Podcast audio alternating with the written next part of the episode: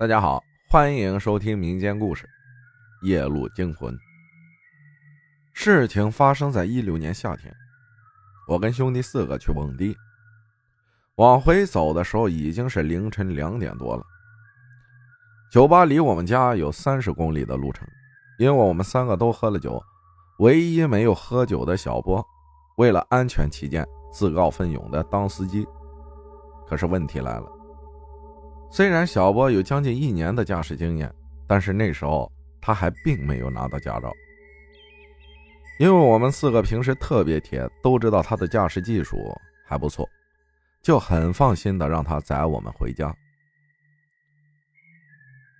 小波虽有一年的驾龄，可是他并没有跑过我们去蹦迪的那个曲线，加上他胆子又小，怕有交警。就让我们指挥走尽量没有交警的路回家。半个多小时的路程，我们一个哥们儿已经在车上睡着了，只有我小雨、小波还说说笑笑，还算比较清醒。就要过红绿灯的时候，好巧不巧，前面有交警查车。小波当时就害怕了，他自己没有驾照，我们又都喝了酒，不知道如何是好。这时候，小雨说：“他正好知道一条小路，就指挥小波走了那条小路。那条小路不宽，有三四米的样子，两边是一眼望不到边的玉米地。我们在这条路上走了有五六分钟的样子，我也有些困了，不知不觉就睡着了。小波突然一个急刹车，把我惊醒。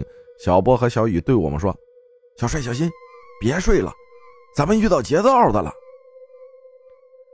我醒了之后一看，在我们前面将近十米的地方站着一个人，穿的是破破烂烂，站得笔直，一动不动的站在那里。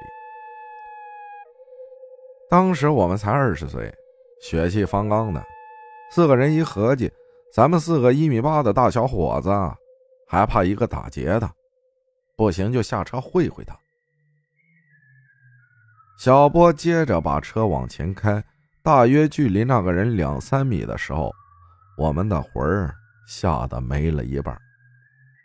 那哪里是个活人？分明就是一具死了不知多少年、没有腐烂的尸体。穿着一身的中山装，一动不动的站在路边。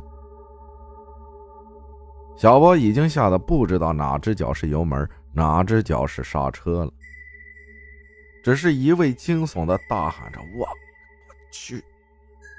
小雨胆子比较大，惊了一分钟缓了过来，让小波跟他换了位置。小雨开着车慢慢的往前走。我们走到那个东西跟前儿，我是彻底看清了那张我这辈子都忘不了的样子。一米六左右的身高，穿着中山装，衣服上泥土夹杂着杂草，身体是一副皮包着骨头、没有一丁点水分的样子。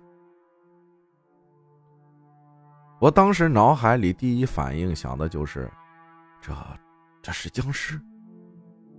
但是跟电影里的僵尸不同，因为电影里的僵尸都是人假扮的，再怎么看。也是人，但眼前这个东西不同，就是皮包着一具骷髅，全身发黑，没有被衣服包裹着的地方还能看出一寸长的白毛。在小雨淡定的驾驶下，我们跟那个东西擦肩而过。那个东西也并没有追我们。我从后视镜看了一眼。车后的那个东西，那个东西四肢都没有动，也可能是他的身体根本就不能动，直勾勾的转向我们，看了一眼我们，又直勾勾的转了回去，两下就蹦到了对面的玉米地里。从那以后，我就对玉米地特别恐惧，尤其是晚上，说啥都不会从。玉米地旁边走了，现在每次我们说起这件事都会出一身的冷汗。这可能是我这辈子的阴影了。感谢分享故事的听友，谢谢大家的收听，我是阿浩，咱们下期再见。